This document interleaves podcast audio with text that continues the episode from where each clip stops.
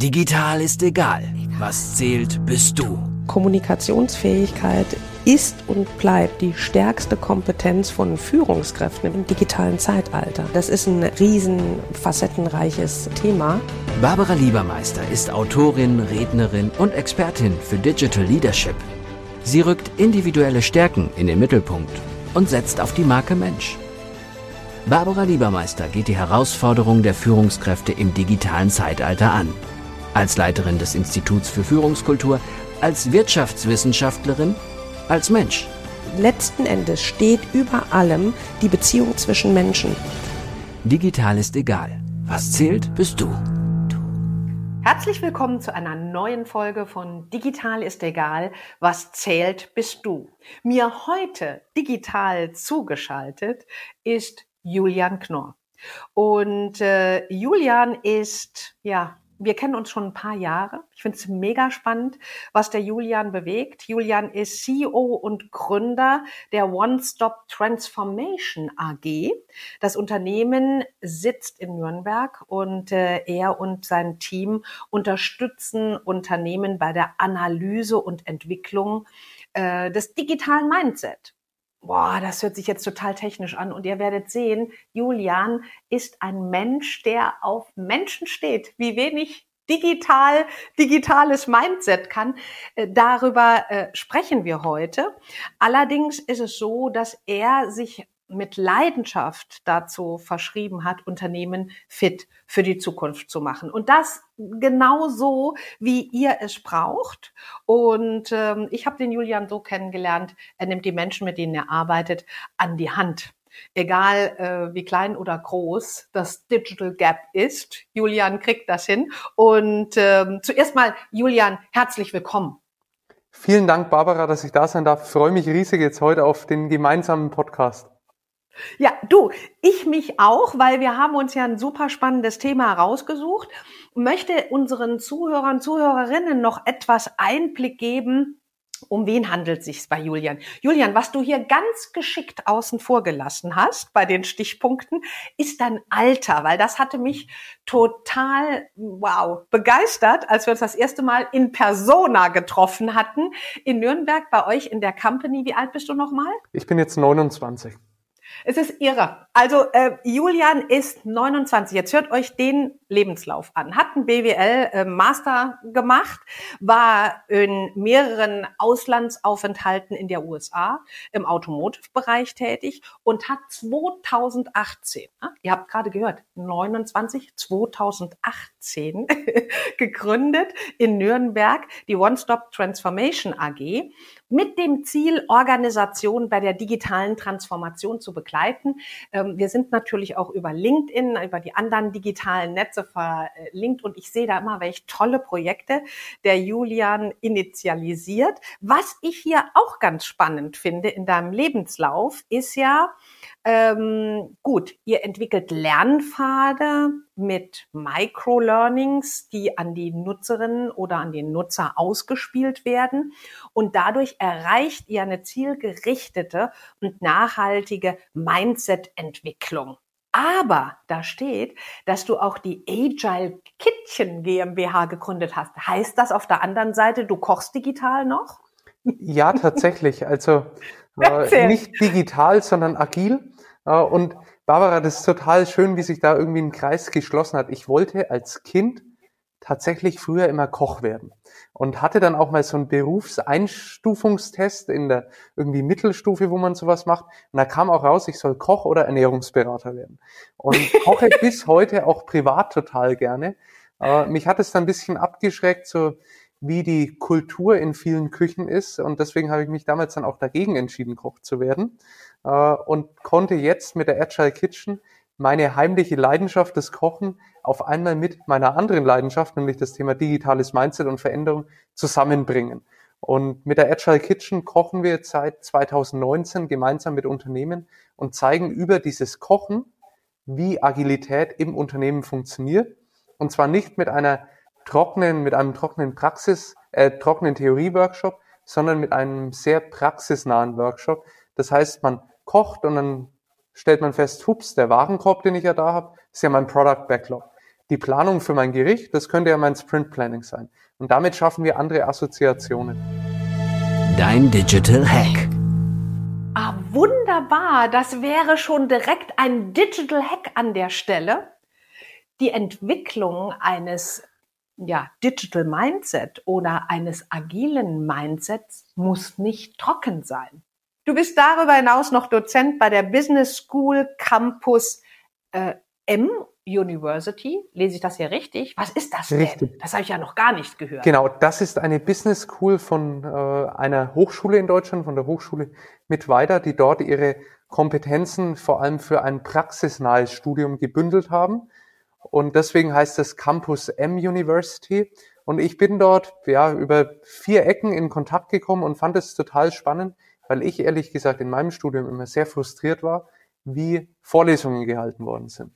Und mich hat das Lehrkonzept total angesprochen. Da habe ich gesagt, Mensch, äh, wenn ihr wollt, ich kann zum Thema digitales Mindset, aber auch zum Thema Agilität bei den, mit den Studierenden arbeiten. Und das mache ich jetzt seit mittlerweile, lass mich überlegen, auch schon mehr als zwei Jahren. Äh, und immer wieder jedes Semester, sowohl im Bachelor als auch im Master. Und das macht total Spaß, weil man ja von Grund auf, ja, ich sag mal, die, das Fundament legen kann, dass diese Studierenden dann langfristig ein digitales Mindset entwickeln. Ah, äh, toll. Vor allen Dingen, da musst du ja aufpassen, dass du fast nicht als einer der Studenten gesehen wirst und bist CEO von einem solchen agilen Unternehmen in Nürnberg. Wie viele Leute hast du aktuell? Wir sind jetzt aktuell 16 Personen äh, und sitzen Boah. in Nürnberg, allerdings zum Teil mittlerweile auch in ganz Deutschland verteilt. Ja, und ich muss dazu sagen, was bei, was ich auch ganz spannend finde bei Julian ist, dass ähm, tatsächlich der erste Schritt in der Company ja die Entwicklung eines wissenschaftlich validen Diagnostik-Tools zur Analyse des digitalen Mindsets war. Und anschließend habt ihr dann die Lernplattform darauf basierend entwickelt und ähm, Insofern hat das ja, was ihr macht, das ist ja nicht mal eben so aus der Hüfte mhm. geschossen, sondern ihr macht auch Studien dazu, ihr arbeitet mit Wissenschaftlern ähm, und ihr habt namhafte Kunden, wovon du wen nennen darfst. Für wen seid ihr im Einsatz? Was darfst du nennen? Einige, also vom Mittelstand, wie jetzt zum Beispiel einige Sparkassen äh, oder aber Barthaas als größter Hopfenhändler der Welt, äh, bis hin zu Großkonzernen wie jetzt Lufthansa zum Beispiel. So, und das alles mit seinen 18 äh, Leuten und ich finde das mega. Jetzt gehen wir aber mal hier ins Eingemachte, lieber Julian. Was versteht man denn unterm Digital Mindset oder dem digitalen Mindset? Wie digital muss ich denn sein? Genau das hat uns oder hat mich, Barbara, äh, eigentlich schon vor der Gründung beschäftigt. Was ist ein digitales Mindset? Heute ist es ein Buzzword, was fast inflationär verwendet wird. 2018 äh, war das noch nicht der Fall und es gab damals tatsächlich keinerlei Studien dazu. Und deshalb hatte ich damals die Idee, mit einem Kontakt noch aus der Wissenschaft eine Studie durchzuführen, was ist ein digitales Mindset? Und mittlerweile ist der Kontakt aus der Wissenschaft heute fester Mitarbeiter auch bei uns im Team und wir haben da damals insgesamt sieben verschiedene Dimensionen identifiziert, die ein digitales Mindset ausmachen. Mittlerweile haben wir über ganz viele Datenanalysen gelernt, dass es sechs Dimensionen sind. Und alle Dimensionen beschreiben am Schluss Persönlichkeitsdimensionen, die erfolgskritisch für den Umgang mit digitaler Transformation sind. Das bedeutet, okay. es geht nicht um irgendwelche Softwarekenntnisse oder wie gut gehe ich mit Daten um oder wie kann ich äh, programmieren oder Teams benutzen, sondern es geht um Persönlichkeitseigenschaften, die langfristig auch entwickelbar sind. Da geht es um Themen ja. wie Kundenzentriertheit, offener Umgang mit Scheitern oder auch Kritikfähigkeit. Also ganz verschiedene Themen, die auch schon vor der digitalen Welt vorhanden waren in unserer Persönlichkeit, jetzt aber in der Priorisierung und in der Zusammenstellung erfolgskritisch sind, um mit diesem digitalen Wandel umgehen zu können. Mhm. Möchtest du die sechs mal gerade nennen für unsere Zuhörerinnen und Zuhörer? Das kann ich sehr gerne machen. Bevor ich starte, noch eine Ergänzung. Jede der sechs Dimensionen hat immer einen sogenannten Gegenpol. Das heißt, Jede Dimension ist bipolar ausgeprägt, weil wir als Persönlichkeit viel zu komplex sind, um nur zu sagen, ich bin so oder ich bin eben nicht so, sondern, und jetzt fange ich an mit der ersten Dimension, Offenheit und Agilität versus Beharrlichkeit.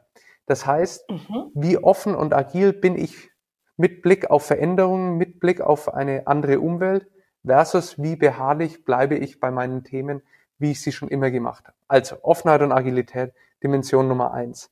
Kreativität ist die Dimension Nummer zwei. Wie sehr bin ich in der Lage, auch mal außerhalb bekannter Denkmuster zu denken und meine eigenen Denkgrenzen ein bisschen zu sprengen. Kritikfähigkeit ist die dritte Dimension. Wie gehe ich mit Kritik um? Und zwar zum einen, wie gebe ich Kritik, aber wie nehme ich Kritik auch auf? Dann eine ganz wichtige Dimension Kundenzentriertheit.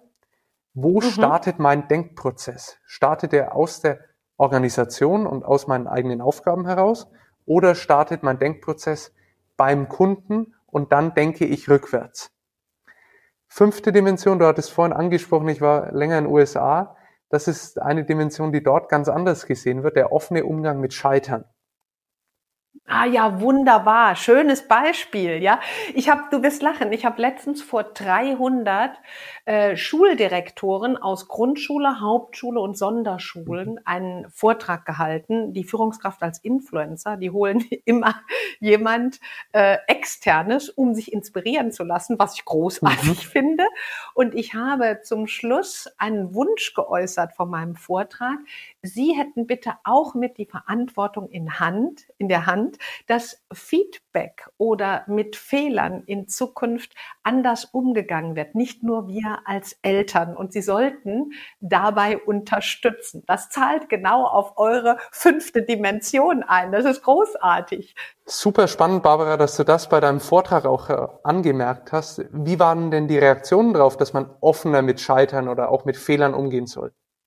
Ja, das Interessante ist ja, wenn du vor so einem großen Auditorium und dann auch noch digital war ich zugeschaltet sprichst, dann hast du nicht direkt äh, ein Feedback oder dass die Leute noch Fragen stellen konnten. Die konnten nachher digital ein paar Fragen stellen, die sich in eine andere Richtung bewegten.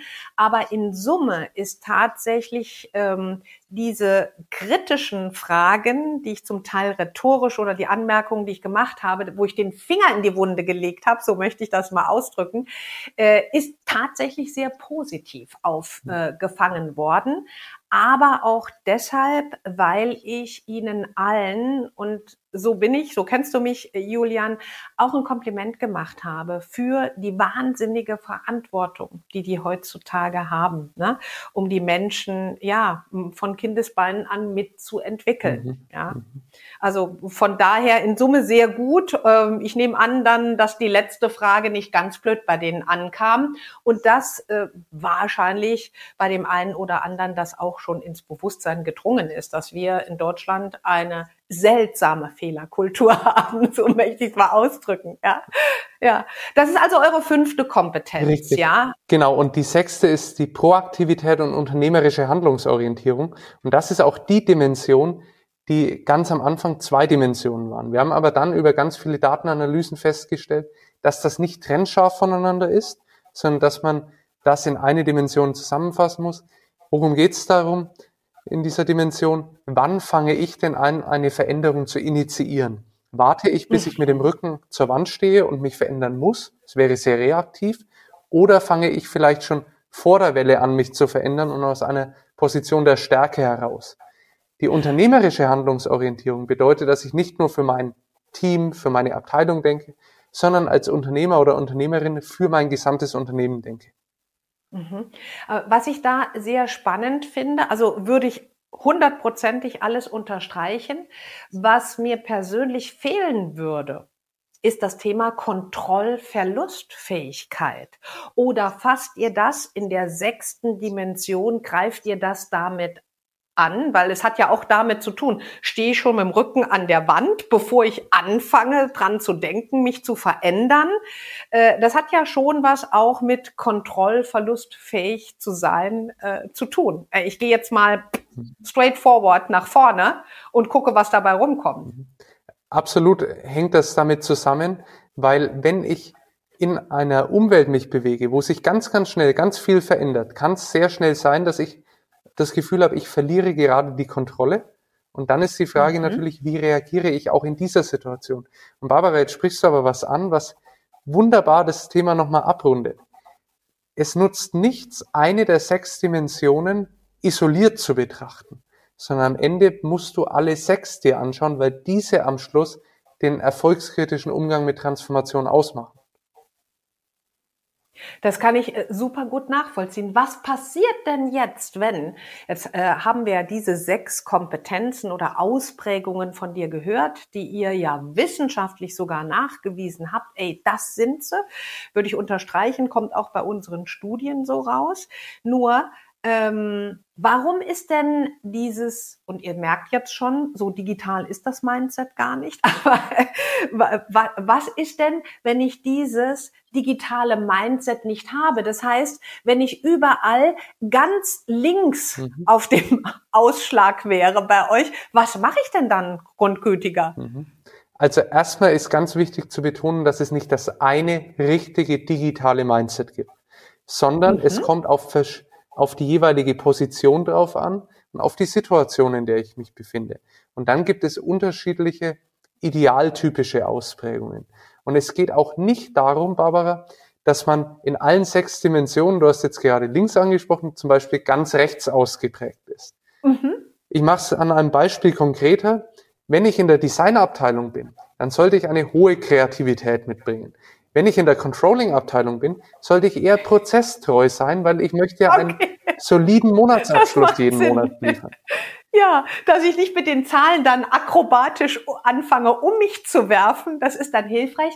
Und meistens sind das ja auch schon von der Persönlichkeit her Menschen, ähm, die sich ihre Position oder die Funktion nach ihren Talenten im besten mhm. Fall ausgesucht haben. Und wenn ich eher ein Zahlen, Daten, Fakten Mensch bin, die ja nach wie vor super essentiell mhm. sind, äh, dann habe ich halt eben nicht unbedingt die kreative Ader und das das ist fein so. Es kommt ja auf meine Rolle im Unternehmen an mhm. und dementsprechend, je näher ich an meinen Talenten dran bin und je näher die Talente auch meine, meiner Persönlichkeit entsprechen, umso eher bin ich erfolgreich und super wirksam. Absolut, richtig. Und das heißt, sollte jetzt zu deiner Frage zurückzukommen, sollte bei meiner Ausprägungsanalyse rauskommen, dass ich überall ganz links ausgeprägt bin, dann brauche ich natürlich ein anderes Entwicklungsangebot als jemand, der ganz rechts ausgeprägt ist. Das macht Sinn. Und ja. genau das Sehr schneiden wir dann zu. Wir haben dort einen intelligenten Algorithmus entwickelt, der jedem Mitarbeiter und jeder Mitarbeiterin einen passgenauen Lernpfad am Schluss ausspielt mit sogenannten Microlearnings, dass eben auch derjenige, der ganz links ist, sich erstmal gezielt entwickeln kann. Und der braucht natürlich andere Inhalte als jemand, der in der Mitte ist oder ganz rechts ist. Deine Digital Mission. Mindset ist nicht gleich Mindset. Und Lix-Ausprägungen sind nicht richtig oder falsch, sondern persönlichkeitsgeprägt. Mhm. Wie entwickle ich jetzt ein digitales Mindset und meine Zukunftskompetenzen, so dass ich sei es jetzt als Mitarbeitender oder als Führungskraft, ausreichend oder nicht nur ausreichend, sogar bestens gewappnet bin im digitalen Wandel. Was mache ich denn da so? Kannst du mir da mal ein Praxisbeispiel nennen? Sehr gerne. Also zu Beginn ist erstmal wichtig zu verstehen, dass das kein Sprint ist, sondern es geht hier wirklich um einen Marathon.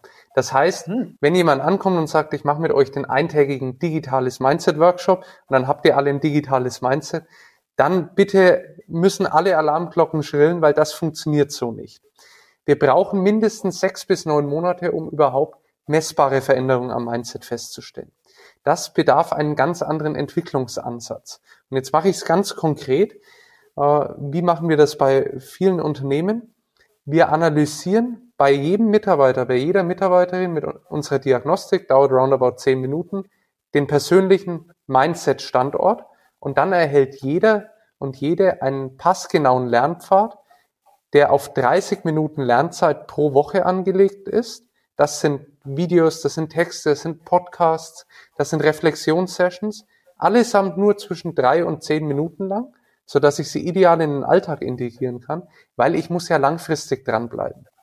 Auf jeden Fall, weil du weißt ja, ich beschäftige mich sehr ähm, intensiv mit Neurowissenschaften. Mhm. Ich mache gerade den Master dazu, weil äh, lebenslanges Lernen das äh, zum Thema. Und äh, so wie ihr das ja plant, oder aufgesetzt habt, das ist optimal auf die Auslegung oder die Lernfähigkeit unseres Gehirns ausgelegt, weil man darf äh, zwei Dinge nicht unterschätzen. Das erste, wie du schon gesagt hast, das braucht Zeit, ja, weil wir sind ja anders konditioniert bisher und unser Gehirn ist unser größter Gegenspieler, wie ich immer sage. Und das andere, was ich ähm, sehr interessant finde bei euch, dass ihr auch mit ganz unterschiedlichen, äh, ich würde sagen, ja, didaktischen Facetten arbeitet. Das heißt, ihr gebt in Podcast rein, ihr gebt ähm, eine Audiodatei ähm, mhm. rein oder eine visuelle Datei rein, in Filmchen. Ihr gebt aber auch äh, Texte zu lesen rein. Ihr lasst die Leute online rein. Und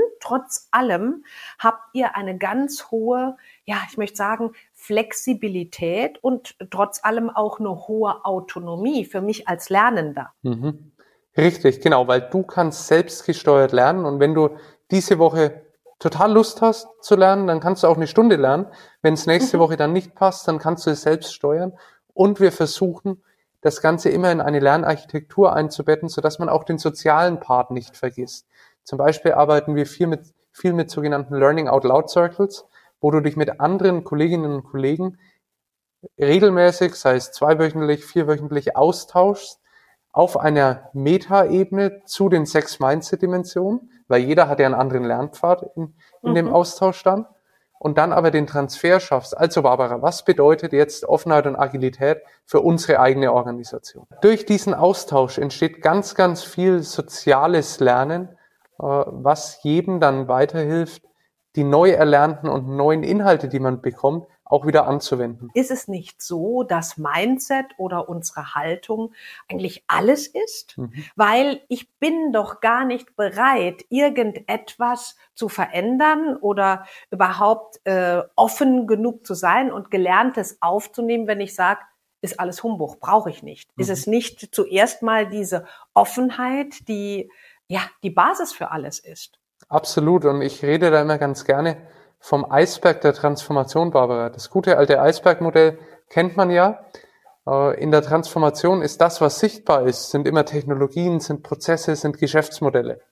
Das, was nicht sichtbar ist, nämlich der untere Teil des Eisbergs, das ist das Fundament und in dem Fall digitales Mindset. Denn am Ende des Tages nutzen mir die besten Technologien und auch die besten Hard Skills nichts, wenn ich nicht das Mindset habe, bei den Mitarbeiterinnen und Mitarbeitern, die diese Technologien, Geschäftsmodelle und Prozesse dann auch weiterentwickeln.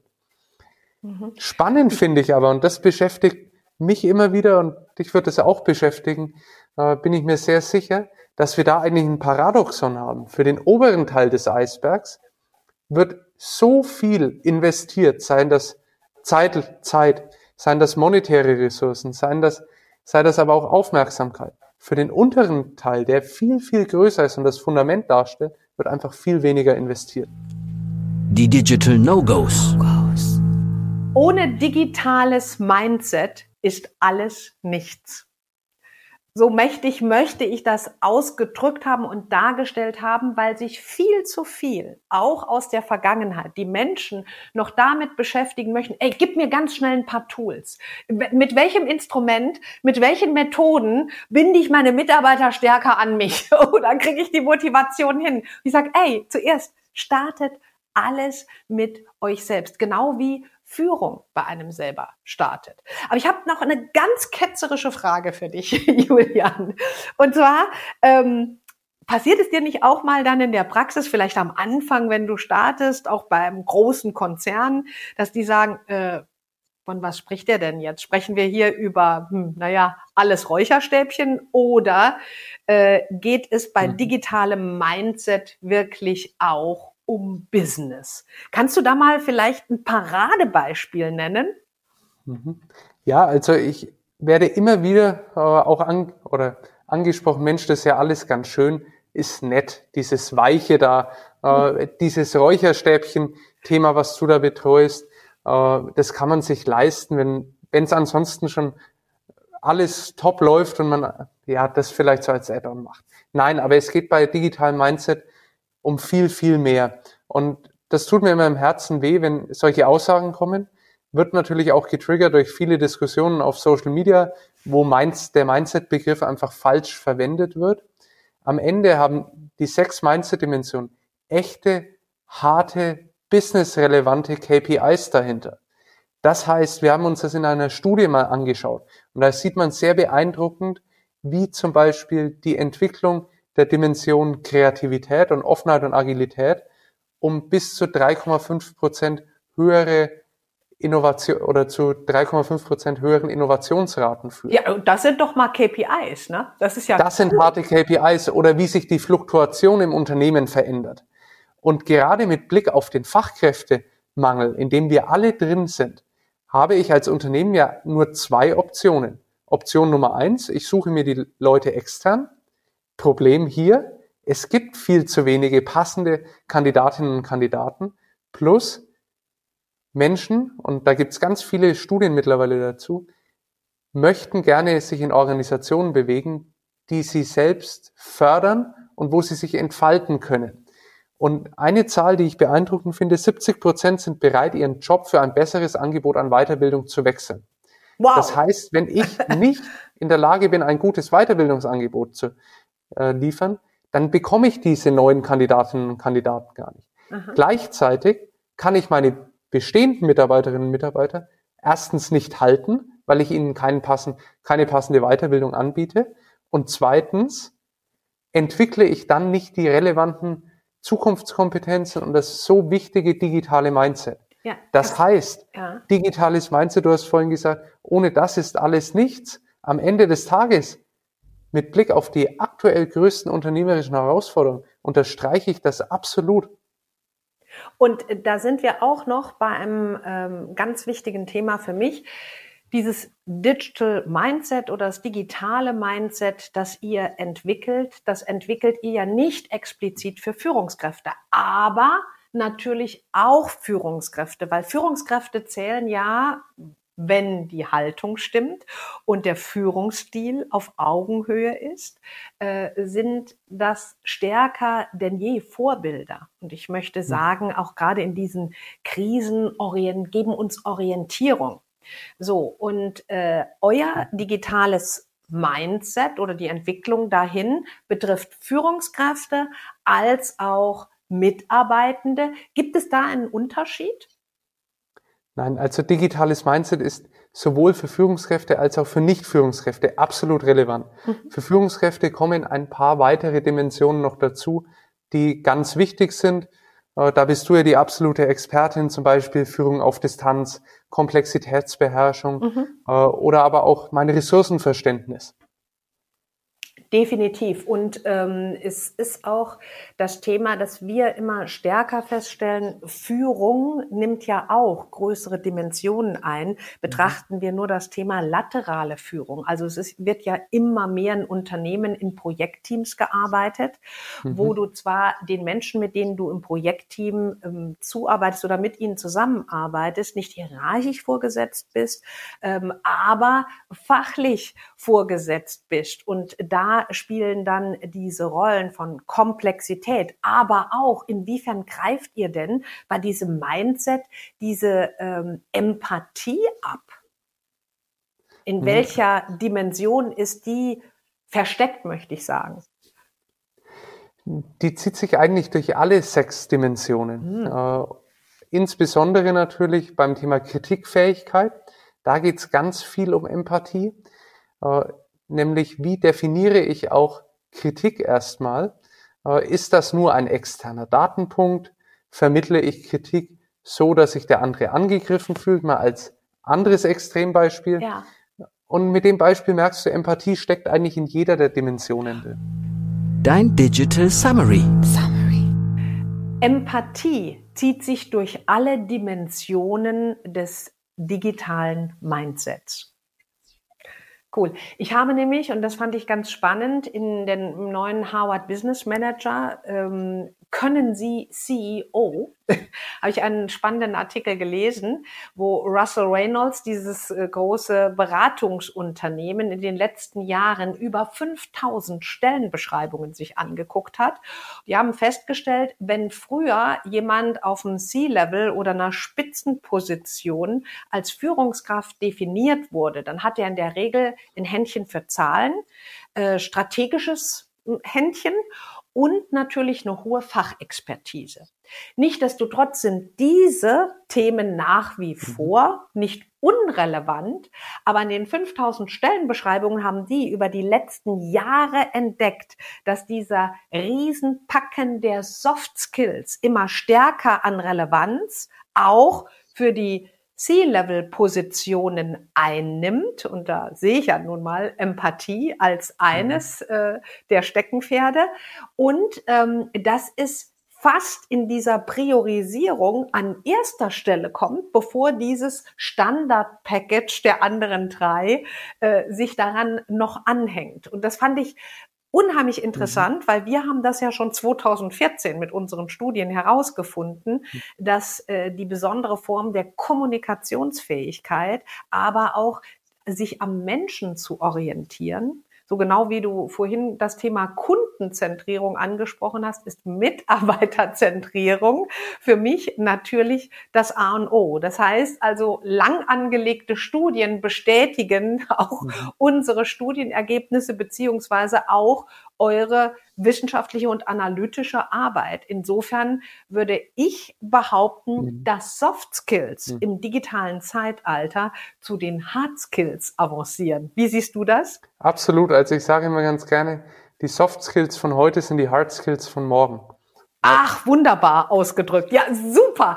So, Julian, das war äh, mega toll, dass du uns Einblick ähm, halten lassen konntest in eure Arbeit und wie facettenreich die ist. Äh, wenn du zum Schluss die Möglichkeit hast, einer Führungskraft oder unseren Zuhörer, Zuhörerinnen noch etwas mit auf den Weg zu geben, was wäre das?